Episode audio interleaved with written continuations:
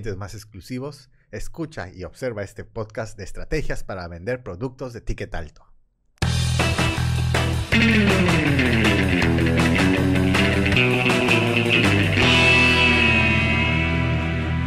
Internet. Buenos días, buenas tardes, buenas noches tengan todos ustedes. Bueno, este es mi intento de saludo imitando un poco a nuestro querido jefe Sanshiro que en esta ocasión pues no nos acompaña, pero tenemos aquí a un equipo de expertos en el tema, con, un, con algo bastante interesante que así como les dijo Emiliano en la introducción, vamos a hablar acerca de cómo crear estrategias de productos y servicios de ticket alto, que es un poco más complicado que digamos eh, productos que son que están en el promedio, un poco más, más abajo. Entonces, antes de pasar al tema, les este, les, les presento al equipo que este, está conformado por Maite, que es nuestra especialista de PPC y es la primera vez que está aquí con nosotros en el podcast. ¿Cómo estás, Maite? Muy bien, Pablo, muchas gracias. Qué bien. Y tenemos a Emiliano, nuestro content manager estrella. Hola, ¿cómo están? Muy bien. Y eh, este, nos, también nos está acompañando eh, como todos los, este, todos los episodios del podcast, a Isaac y Ricardo, que son los que están encargados de hacer que este podcast quede tan bien como siempre. y bueno, entonces, pasando eh, este, ya al tema de lleno, pues eh, los, ah, si se han dado cuenta, pues hay veces en los que encuentran que un producto o servicio, digamos que tiene un valor por encima de, del precio del mercado. Y pues ustedes se preguntan, bueno, ¿por qué y cómo es que se vende? Eh, entonces, eso es lo que le vamos a explicar eh, hoy en este podcast. Entonces, Emiliano, vamos con lo más básico de, este tema, que es definiendo qué es un ticket alto, un ticket promedio y un ticket bajo. Eh, es muy, muy, muy sencillo, muy fácil, muy, muy pensar el ticket, cuánto vale cada cosa. Si vas al mercado, vas a, a una plaza o vas a algún sitio, vas a ver que hay, eh, podría dividirse por su precio los productos en diferentes tickets. El ticket alto es el que tiene un altísimo valor y todo en torno a él te hace ver de, ay, eso seguramente es de ticket alto. El ticket promedio es el, lo que se encuentra en medio por el, por el precio común, normal, podríamos decir el precio que nos parece normal. Bueno, esta, esta sopa vale tanto. Y el ticket bajo son esas cositas que son tan baratas que las compramos al por mayor. Estoy seguro que en su casa debe haber un cajón lleno de cosas de ticket bajo. Entonces, si lo ponemos así, el ticket alto, cuando vayan a una plaza y vean algo desde lejos y sepan que eso es muy, muy, muy por encima del promedio, eso es un objeto, un producto de ticket alto. Bueno, entonces, ¿ustedes dirían que es este conveniente vender un producto de ticket alto o dirían que es mejor bajo? Yo diría que un ticket promedio, 100%.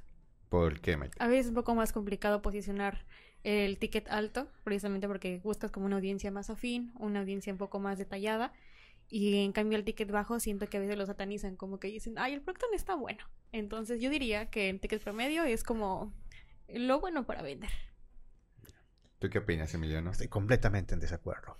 El asunto es que si lo vemos desde el punto de vista de marketing, el, una agencia de marketing tiene un gran reto en lograr vender un objeto de ticket alto, porque tienes que generar en torno a ese objeto toda una campaña, de lo que vamos a hablar más adelante, pero imagínense, si un objeto de ticket alto, acá hay un ejemplo, que son las ventas de ticket alto, comienza esta, esta lámina y dice, si tú solo vendes 10 de, estos, 10 de estos objetos, en este ejemplo, podrías obtener 100 mil pesos.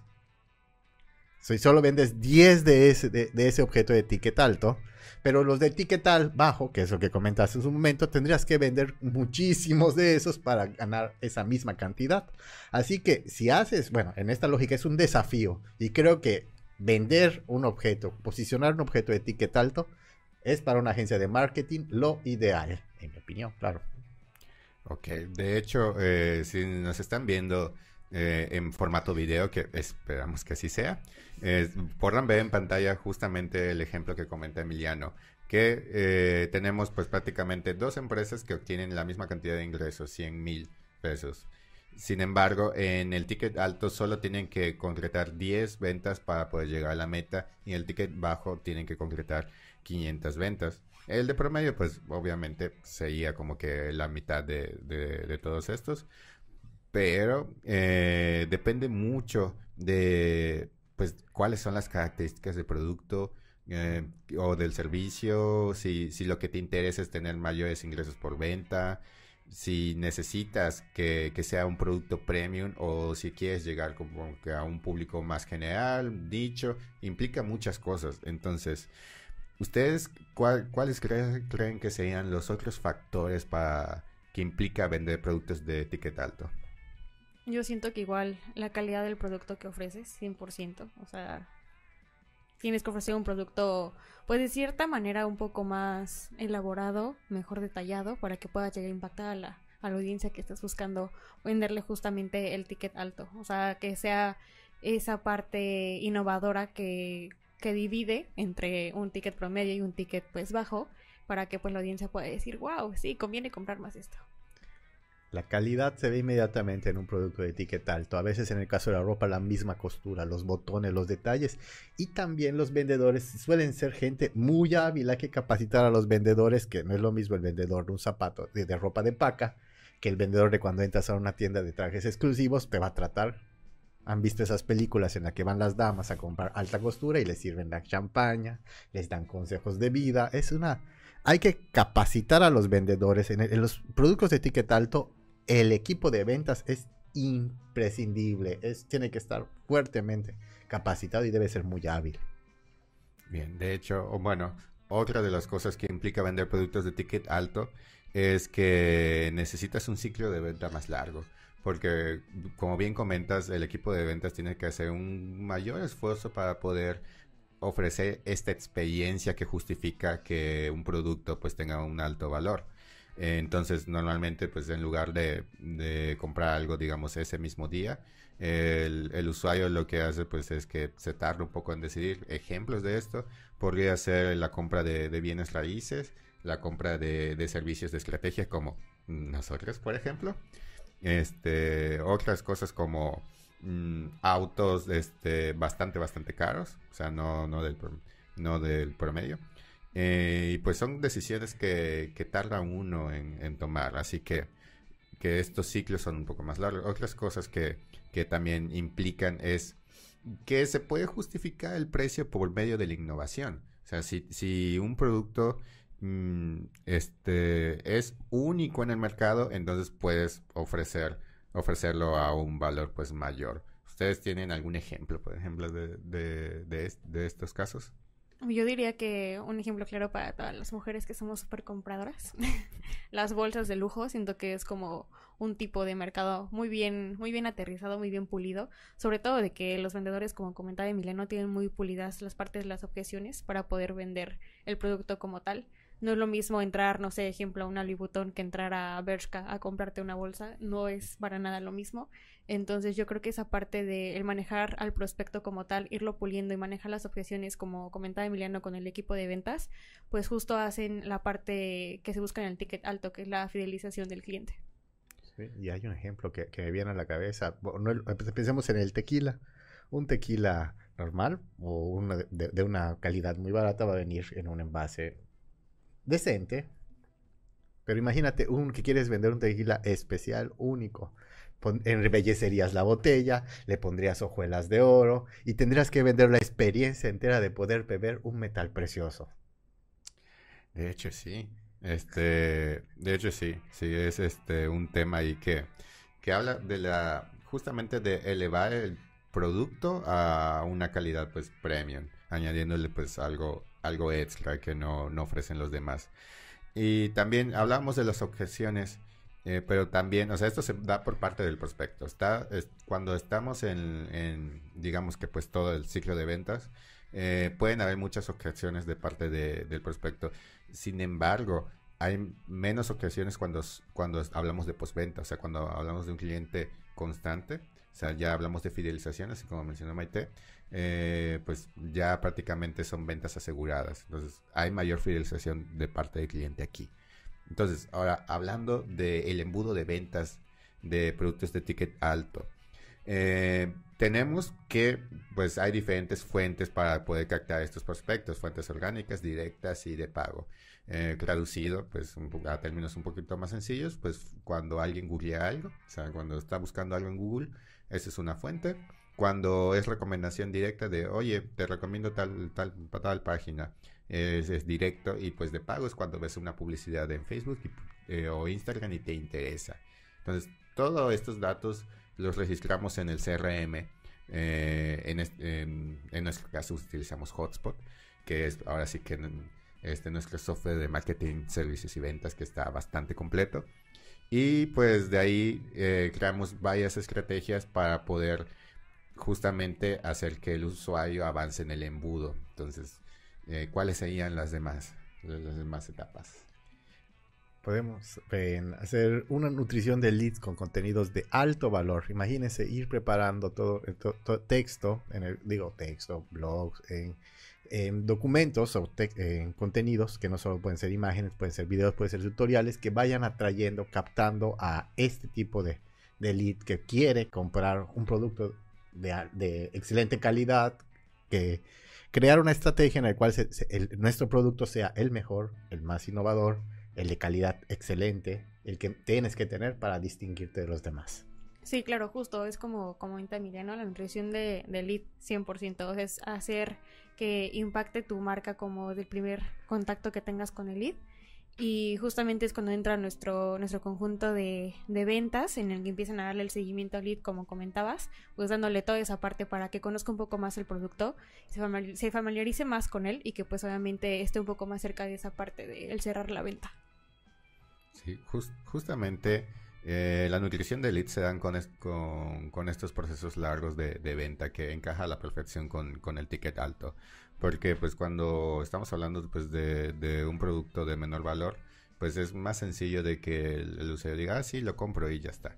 Entonces, precisamente al nutrir al, lead con información no tan, o sea, depende mucho en qué etapa está. Si estamos hablando del inicio del embudo, podría ser eh, resolverle sus principales dudas de, de, oye, esto es esto, y así puedes resolver esto. O sea, podemos mandarle, por ejemplo, artículos, algún ebook, este, alguna, algún catálogo, cosas así.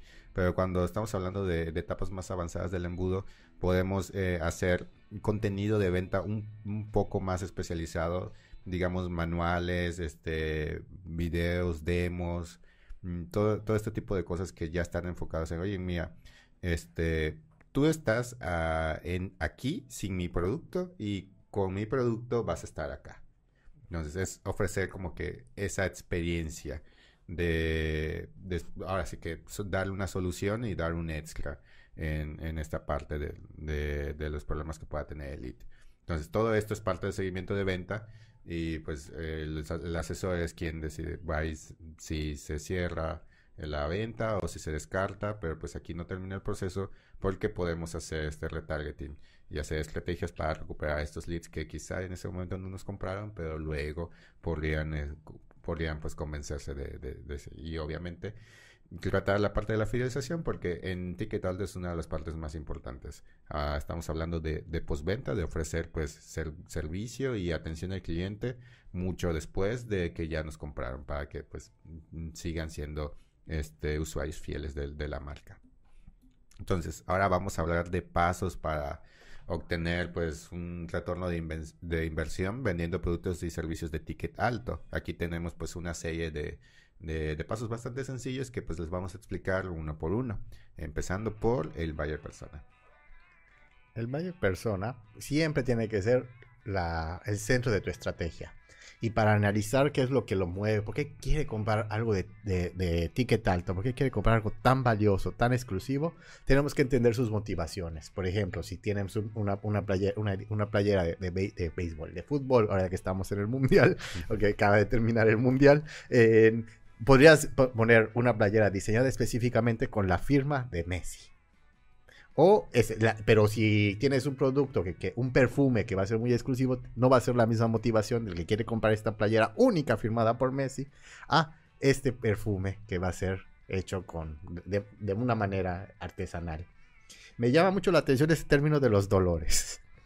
hay que entender el dolor interno. ¿Qué es lo que quiere tu, tu- ¿cómo se llama? ¿Qué es lo que quiere tu buyer persona? Pensemos, por ejemplo, un caso hipotético en el que alguien desee ponerse un producto en la cara para rejuvenecer. Su dolor interno es que quiere verse mejor, quiere sentirse más joven y por ello va a pagar un producto que va a ser innovación. Esta nueva, este nuevo producto va a hacer que tu piel quede divina. Pero igual falta un poco este explicar pues qué es el buyer persona, ¿no? Para que para que nuestra audiencia entienda pues por, por dónde van los tiros. El, eh, si puedes explicarlo, por favor. Claro, sí. El buyer persona es esta persona que, que, está, vamos a verlo en el mar del internet y que desea adquirir esa, esa, esa marca. Es la persona, este personaje el, que, que la estrate- el estratega digital en la agencia digital diseña. Tenemos que pensar quién es esa persona que va a querer comprar este, este, este producto. Vo- vo- Volviendo al ejemplo, tenemos el perfume, ya tenemos el perfume, pero tenemos que imaginarnos, este perfume va a ser, el comprador va a ser una mujer o una mujer de clase muy alta, o una mujer que, que tiene 40 años o tiene 25 años. No es lo mismo un perfume para una joven que para una persona mayor. Entonces ese es el valle de persona, ir buscando cuáles son sus características. Y al, y al, y ver sus características, si queremos hacer algo de etiqueta alto, tenemos que analizar muy bien esto. Motivaciones, porque quiere comprarlo, y cuáles son sus necesidades internas para adquirir algo tan valioso. Sí, claro, y justo también el buyer persona, cabe destacar que también tenemos que irlo nutriendo poco a poco, igual con las más experiencias que ya tiene la marca como tal, la empresa o el producto que vendes. Tienes que ir nutriendo un poco esa parte del buyer persona y pues jamás dejarlo de pulir, siempre irlo nutriendo poco a poco, justo como comentabas, viendo las necesidades que buscan en tu marca o con marcas parecidas, en buscar todos esos identificadores que tiene como la buyer persona para ir, irla nutriendo un poco más y pues irla complementando para que de esta manera pues tu estrategia de marketing vaya más dirigida a lo que realmente necesitas vender, ¿no? Sí, básicamente el buyer persona pues es una eh, es una construcción de pues como si fuera una ficha de personaje. O sea, la principal diferencia de que, tiene con el target, por ejemplo, el público objetivo, es que el público objetivo pues es un, un conjunto de características que comparte pues un grupo de personas. En cambio, el buyer persona pues es, es como un personaje que creamos con información real y suposiciones bien fundamentadas. Entonces, como bien dijo Maite, hay que actualizarlo porque eh, si en algún momento pensamos que nuestro comprador ideal puede ser de una forma, luego nos damos cuenta de que pues hay otras cosas que hay que añadir y pues así vamos mejorando la estrategia. Entonces, eh, en pantalla van a ver pues una plantilla que tenemos que solo es una, un slide de, de, de. De, de- ahora sí que de cómo hacemos, por ejemplo, el buyer persona. Aquí solo se ve la parte de objetivos, retos y cómo podemos ayudar. Pero pues hay información que, que complementa todo esto. Es prácticamente eh, encontrar los, identifica- los identificadores y ponerle un nombre y pues con esto podemos enfocar toda la, toda la estrategia. Entonces, otra de las cosas que tenemos que tomar en cuenta para, bueno, más bien otro de los pasos para poder estrategias de, de productos de etiqueta alto sería investigar a fondo el prospecto. Entonces, ¿qué me pueden decir de, de eso, Maite? Yo creo que en esa parte te apoya 100% justo de tu equipo de ventas, como comentábamos anteriormente. Siento que es una pieza fundamental para complementar toda esta parte del ciclo de venta como tal, a lo mejor como nosotros, en el inbound también. Eh, siento que son personas clave en estrategia, en la estrategia de venta, 100%, porque pues ellos tienen el contacto directo con los prospectos o con las personas a las que les queremos impactar o vender un producto. Entonces, yo creo que los vendedores como tal, el área de venta, pues nos pueden dirigir un poco más a, a sus casos de éxito, a la posición en la que se encuentra nuestro prospecto. Igual nos pueden dar como algunos eh, opiniones, algunos métodos que podamos comparar por ahí eh, acerca de la competencia para basarnos en qué podemos mejorar nosotros como marca o como estrategia de marketing para pues poder llegar un poco más allá al fondo con nuestro prospecto. Ok, De hecho, eh, los asesores de venta aquí juegan pues un, un papel fundamental en la venta de productos de ticket alto. Eh, ah, esto tiene que tener muy en cuenta cómo está hecho el buyer persona, o sea, tiene que estudiarlo a fondo y estudiar el prospecto, o sea, cuando tienen, les llega la notificación en el CRM, por ejemplo, que les llega un nuevo lead, tienen que, que ver pues qué fue lo que hizo este lead antes de, antes de, llegar a él, o sea, si, si vio tales páginas, si, si recibió tantos correos, o sea, qué, qué, es, qué es la información que ya consumió para que pues no llegue el, vendedor diciendo, oye, si quieres te ofrezco esto o lo otro y pues en realidad ya, ya lo vio. Entonces, eh, es encontrar cuál es la posición actual de ese prospecto para saber qué es lo que necesita. Quizás pues también necesita eh, saber conocer más casos de éxito, ofrecerle información pues que no, no está en el sitio web, por ejemplo, y pues este, de esta forma pues ofrecerle un, un, mejor este una mejor atención porque pues al final de cuenta el tiempo es muy valioso y pues mm, muchos usuarios no no están interesados en que les repitan información que ya conocen. Entonces, por esta parte, la investigación es muy, muy importante. Ya, lo siguiente sería que nos centremos en solucionar los problemas de prospecto y no las características, en, que no nos centremos tanto en las características del producto. ¿A qué se refiere esto? Es que eh, en, esta, en, esta, ocasión, cuando el, producto ya es, sabemos que es de alto y, es lo más innovador y lo más, lo, más nuevo, lo más exclusivo, lo mejor hecho, el, el buyer el prospecto, perdón, tiene ciertos puntos de dolor, tiene ciertas objeciones. Primero, eh, me va a costar, tengo dolor financiero porque me va a costar mucho. Tengo, tengo, tengo muy poco tiempo para dedicarme a, investigar sobre esto. Tengo que, ¿cómo se llama? Que, aprender, como si quiero comprar un auto deportivo de, última generación, tendría que aprender en esto. Entonces el, equipo de ventas y también los que diseñan la estrategia digital tienen que pensar en solucionar cuáles son esos problemas que tiene el, prospecto para vencerlo, para terminar de convencerlo. En otras ocasiones, si, el ticket es promedio, solo vende las características, características del producto. Pero al, al vender esto que es exclusivo, que es de ticket alto, tienes que ir solucionando esos puntos de dolor, ese punto de, bueno, me va a costar mucho, no sé cómo manejar esto, no sé cómo usarlo. Entonces, tu estrategia tiene que ir aliviando y solucionar las necesidades, los problemas que puede poner el prospecto, que tiene el prospecto. Sí, eh, aquí de, de, hecho tenemos pues cuatro ejemplos de puntos de dolor, que, es lo que mencionaste, de productividad, financieros, de procesos y de soporte. Hay que tener en cuenta los cuatro pues para poder este, darle la, la mejor atención al cliente. Y pues eh, todo esto de que no hablemos de las, características del producto es centrarnos más justamente en los problemas y cómo se da la solución en lugar de hablar, o sea, en lugar de tener una perspectiva un poco e, egocéntrica de mi producto es esto, esto es lo que no, no va por ahí, es, es, es mejor decirle, mira, mi producto va a solucionarte esto, ¿sabes? Cambiar un poco el discurso de venta. Entonces, eh, también hablando precisamente del discurso de ventas, ¿qué son las cosas que se debería de, tomar, que un vendedor debe tomar en cuenta cuando está hablando con el prospecto? Pues yo creo que 100% es una presentación tanto del vendedor como de la, de la empresa para que conozca un poco, un poco más a qué se está acercando, sobre todo para llamar la, la atención de la persona que está intentando adquirir nuestro servicio y que pues justo esté como atento de todo lo que pues está por recibir toda la información y toda esa parte como pues complementaria para conocer un poco más el producto. Ok. Eh, pues realmente es, es, bastante, bastante sencilla esta parte, que, porque es cosas que ya habíamos comentado anteriormente, es básicamente mm, llama la atención desde, desde, el inicio, o sea, el vendedor tiene que, que hacer una presentación pues sencilla de, de lo que le está ofreciendo, pues, y, pero que esté bastante, bastante clara. Y ya en el pitch, pues estamos hablando de solucionar problemas y hacer diferenciación con la competencia.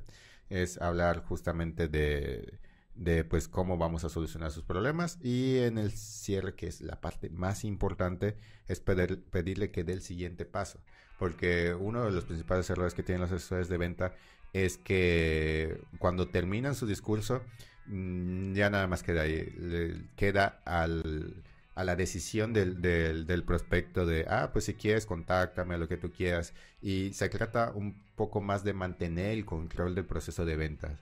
O sea, no hay que, bueno, no hay que dejar que, el usuario tenga este control.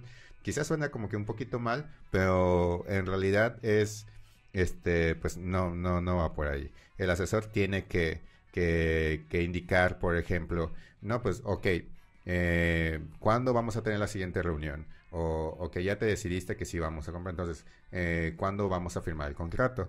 O, ok, que, cuál va a ser tu método de pago, etcétera, etcétera, etcétera. O si requiere más información, ok, te mando la información tal fecha. Programamos una siguiente reunión para cuando ya la hayas revisado. Todo, todo esto se trata de que de mantener el interés del usuario y, y, no solo eso, sino pues también este, ofrecerle pues soluciones. Entonces, eh, precisamente Mm, toda esta parte del proceso de ventas, pues también puede incluir casos de éxito. ¿Cuál sería la mejor forma de, incluirlo? Es ser muy claro cuando estás con el prospecto, de decirle en qué punto se encuentra del proceso de, adquisición, de contrato, de, convenio, decirle dónde está, estás, mira, estás estamos comenzando, te estoy presentando el producto, pregúntame lo que quieras. ¿Qué tal? Te doy la información y tomo una decisión y nos vemos en la siguiente. En la siguiente vamos a hablar de concretar. Decirle en qué punto está, porque si no, podría ser que el prospecto sienta que además de que va a ser un producto muy caro, estoy, ¿cómo se llama? Estoy esperando y no sé en qué punto estoy. Mira, estamos en, el, en, un proceso inicial. Ya vamos a ver las condiciones y vamos a firmar. Decirle cuáles son desde un principio el punto en el cual está en el proceso de adquisición, de venta, de convenio. Y esto lo podemos hacer por medio de presentaciones, mostrarle las gráficas, hacerles esquemas de manera muy visual para que él, entienda de manera sencilla dónde está y no sienta que estamos eternizando y al, dándole largas o no sabe, no, no ve tan claro el proceso y puede desesperarse o puede perder el interés, que es lo que no queremos en ningún momento. Sí, claro, siento que a veces justo llegan como los, los prospectos un poco perdidos, como que no confían en la marca o luego ven pues eh, todo demasiado bonito y es cuando empiezan a desconfiar un poco, ¿no? Que empiezan como de, ay, te vendo esto a tal precio y dices, mmm, ¿será verdad? O sea, es cuando empieza toda la desconfianza de la parte en la, del comprador en la que tú como como vendedor o como una parte de seguimiento del marketing, pues tienes que fidelizarlo un poco más. Y justo eso también puedes eh, tomar como puntos de vista todos esos puntos de los compradores que intentaron hacer alguna, alguna otra compra con alguna otra marca y que simplemente no les funcionó, igual para que puedan entender un poco más como por dónde va tu estrategia o qué es lo que le estás ofreciendo, para que se den cuenta de que igual si van por el camino equivocado o no es nada de que se adapte a su perfil como tal, pues pueden irse eh, por el camino equivocado y se van a terminar arrepintiendo, ¿no? En vez de seguir como una estrategia directa, justo como comentabas, con presentaciones, videos, gráficas, de hecho, saca esos éxitos de otras personas que han invertido, personas que ya conocen la marca, que ya pues han tenido un poco más de contacto con ella, para que justo no se, no se arrepientan y puedan seguir como eh, en, este, en esta línea de nuestro caso de éxito. Justamente eh, lo hablamos hace rato de, de decirle mira al, usuario, mira, estás en este lugar sin mi producto y ahora vas a estar en este otro, pues con, la solución que te estoy ofreciendo. Entonces, de eso se trata el caso de éxito. De hecho, eh, si, están viendo la pantalla, ahí tenemos un ejemplo de uno de nuestros casos de éxito que tenemos en el sitio web, que es este, precisamente Salsol. Eh, esto pues, es una página que tenemos en el sitio que incluye pues todo lo que hicimos en la, en la estrategia. Mm, resumido, tenemos gráficas, tenemos videos, ejemplos de contenido que se hizo, eh, pues que pasó de, tantos leads a tantos, a tantos leads, de, también de, aumento de tráfico web, etcétera, etcétera, etcétera. Toda esta parte pues es muy, muy útil porque pues al final los datos hablan. Entonces, eh, cuando demuestras con números que, que sí hay un cambio real, pues ahí es donde tienes un plus con respecto a la competencia. Entonces, eh, hablando de competencia, eh, hay como que cierto, eh, como que cierta creencia de que el vendedor no debe de hablar de la competencia con, con el prospecto, pero en realidad esto no es así. ¿A qué, qué se refiere esto? Pues yo creo que es más como esas esas preguntas incómodas en las que llegas en cierto punto de ofrecer un producto, en el que empiezas a desviarte un poco también de la idea de lo que tú estás vendiendo por querer indagar más allá y conocer más allá de lo que le están vendiendo al comprador y dejas de proteger un, un tanto la idea de tu empresa o del producto que tú estás ofreciendo como tal. Entonces, yo creo que me, lejos de preguntarle el ¿qué te gusta de esta empresa? Yo le preguntaría más como ¿qué tan avanzado estás con el proceso de esa empresa? Para que de esa manera no indagues más allá de la línea, pues igual que, que se debe de mantener respetando a las otras empresas como competencia y pues respetando claramente lo que el producto que le estamos vendiendo a nosotros. Claro. De, de hecho, este, pues muchas veces es muy, muy útil saber de, de, la, de la competencia, pues porque incluso el mismo usuario lo, lo llega a comentar. Bueno, oye, eh, tú me estás ofreciendo esto, pero pues acá me ofrecieron esto otro. Dime, pues, ¿por qué es este es mejor lo que tú me estás ofreciendo? Muchos usuarios hacen eso. Sin embargo, pues no siempre se da el caso y ahí es donde, donde el asesor de ventas tienes que, hacer la pregunta. Y no hay que tener miedo al hacerlo porque simplemente es formularla bien.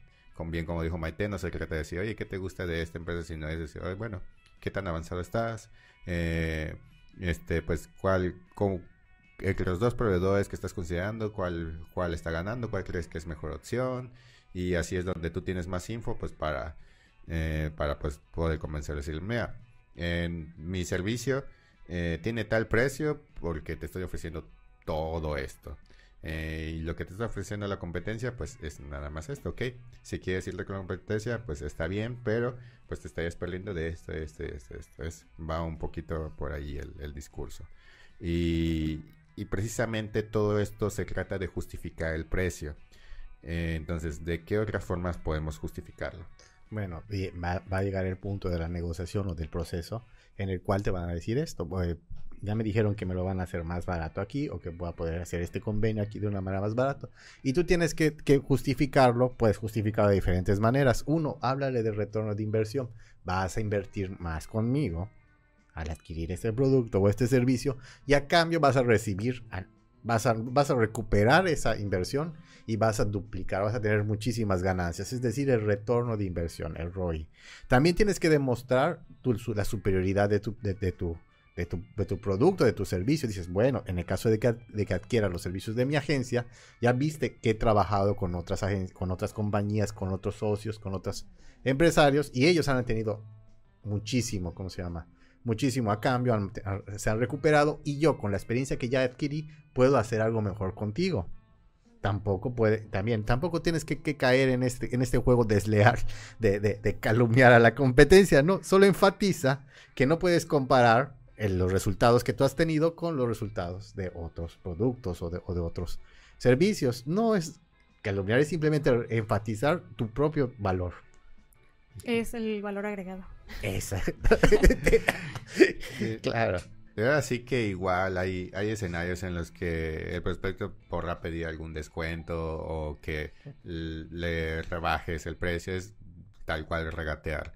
Eh, entonces, cuando estamos hablando de ticket alto, Mm, hay que tener el foco de que no podemos hacer esto, porque eh, si intentas vender algo premium, algo que está por encima del promedio, pues mm, tienes que justificar el precio, no puedes, este, no, no puedes ceder en esta parte y, ofrecer el descuento, por ejemplo. obviamente, esto no quiere decir que nunca ofrezcas descuentos, pero tiene que estar eh, desde el inicio de la negociación. No puede ser simplemente nada más porque porque te digan, no, pues es que la competencia me da más barato, dame tú más barato. No, no tiene que, ir por ahí.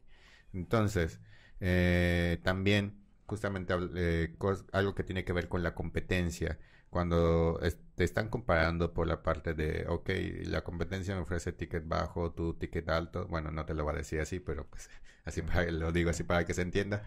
Entonces, hay que hablar justamente también en este discurso de los productos de ticket bajo, de qué forma. Pues siento que tienes que hablar con el prospecto, literalmente, y es plantearle como, eh, como les comentaba ahorita, justo el valor agregado que le da a tu producto, ¿no? O sea, esa parte de que por qué tu producto conviene un poco más en contra de la competencia, pero sin, como comentaba Emiliano, sin llegar a dañar esa línea como de que, ay, le voy a echar hate a la competencia. Pues claramente no lo vamos a hacer, ¿verdad? Eh, pero sí de cierta manera pues sí explicar por qué los productos baratos pues son de menor calidad que el tuyo, de qué eh, plus le estás ofreciendo tú. De hecho nosotros hemos trabajado con algunas marcas en las que les dan un buen valor agregado a todas las personas que invierten en, en, los productos que ofrecen. Les ofrecen desde coaching, desde eh, una guía todo el tiempo en el momento que dura su inversión. les ofrecen igual pues tomar ciertos cursos, prepararse, les ofrecen pues varios productos igual, estrategias de marketing o productos en los que ellos pueden como interactuar un poco más amistosamente con sus, con sus clientes para justamente enriquecer esta parte del valor agregado que le puedes dar en contra de alguna otra empresa que pueda como llegar a ofrecerle lo mismo o un producto similar. Sí, creo que todo se centra en que las decisiones tomadas para ahorrar dinero terminan costando dinero a, futuro. Entonces, sí, es, es un hecho muchas veces. Eh, bueno, entonces también hablando de la, de la experiencia, eh, ¿qué puedes decir acerca de esto? Eh, cuando normalmente ya, ya llegamos al, al, punto en el que ya sé, ya, ya, está por concretarse y tienes que, que, ofrecer una buena experiencia cuando ya estás usando el, el producto o servicio. Imagínate que compraste un producto de ticket alto y al momento no te sientes satisfecho cuando lo estás usando. Imagínate haber contratado una empresa para, para, que te haga tu publicidad y no estés teniendo una buena experiencia, estés teniendo conflictos, estés teniendo retrasos y tú dices, si estoy pagando a, algo a un precio de, de, de calidad, tengo que hacer que mi experiencia de estar usando ese servicio sea una experiencia productiva, una experiencia plácida, una experiencia que sea satisfactoria. Entonces tenemos que recalcar eso al momento de ya tengo la experiencia en este en esta materia y puedo ofrecerte una buena experiencia de, de compra, de, de, uso y voy a estar acompañándote en todo momento. Sí, justo.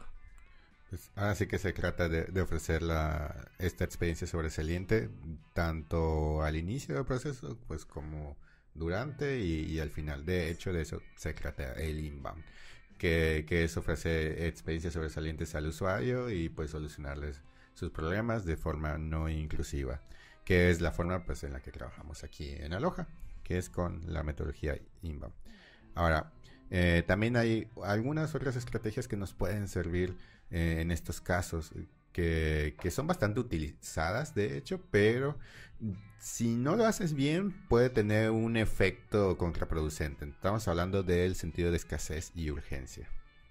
Yo creo siento que sí es un poco complicado porque a veces llegamos a asustar al prospecto o lo llegas a bombardear tanto de tanta información que se te va, pierdes salir, no cierras y pues claramente es lo que no estamos buscando, ¿no? Estamos poniendo toda esa cadena que llevamos de gane, de que ya lo acompañaste, le enseñaste tu producto, le subiste explicando como ciertas cosas para que llegues al punto en el que dices, ay, te tengo una super oferta. Si inviertes hoy, eh, te hago tal descuento, pero ¿qué crees? Solamente tienes 24 horas para poder invertir en esto. Entonces, claramente estás empujando de cierta manera a que sí el cierre, pero hay ciertas eh, personas, ciertos leads que no pueden funcionar como en ese tipo de, presiones y dicen, oye, a ver, tranquilo, o sea, yo me estoy llevando relax, pero tú estás diciendo que solamente tengo 24 horas para invertir.